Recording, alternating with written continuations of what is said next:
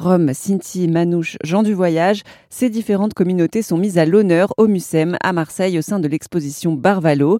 15 millions de personnes dans le monde appartiendraient à la communauté Romani. Entretien depuis Marseille avec Carole Godard de l'association Rencontre Tzigane. Souvent, pour avoir un boulot, pour euh, se maintenir dans un boulot, les gens cachent leur identité. C'est très fréquent.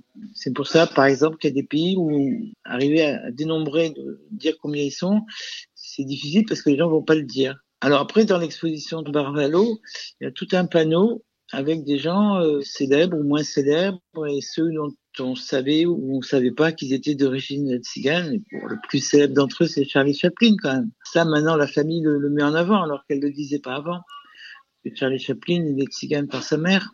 Et puis après, vous avez dans le domaine du foot, Gignac, je crois que c'est un joueur connu, il est d'origine tzigane, euh, Griezmann aussi.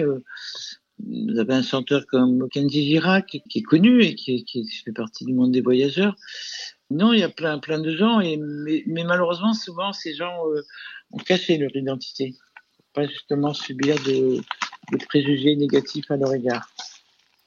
Est-ce que c'est important d'organiser des expositions comme euh, Barvalo dans des lieux vraiment très importants comme le Mucem pour déconstruire aussi les clichés? Ah, complètement. Je crois que et je peux quand même dire que Barvalo, c'est, elle est assez unique en son genre comme, comme, exposition. À la fois par le processus qui a, qui a amené à cette expo une collaboration très active avec euh, des, des, personnes issues de la communauté, des communautés romanies, population romanie. Et, par, par, exemple, ce qui est assez innovant dans l'expo, c'est que euh, les, les, panneaux explicatifs de l'expo sont en français et en romanesque, donc la langue par les populations romanies. Donc ça, c'est des choses qu'on n'avait pas vues avant. C'est assez nouveau.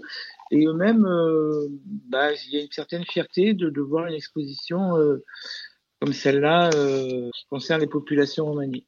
C'était Carole Godard de l'association Rencontre Tzigane pour Airzone Radio. L'exposition Barvalo est à découvrir jusqu'au 4 septembre au Mucem à Marseille.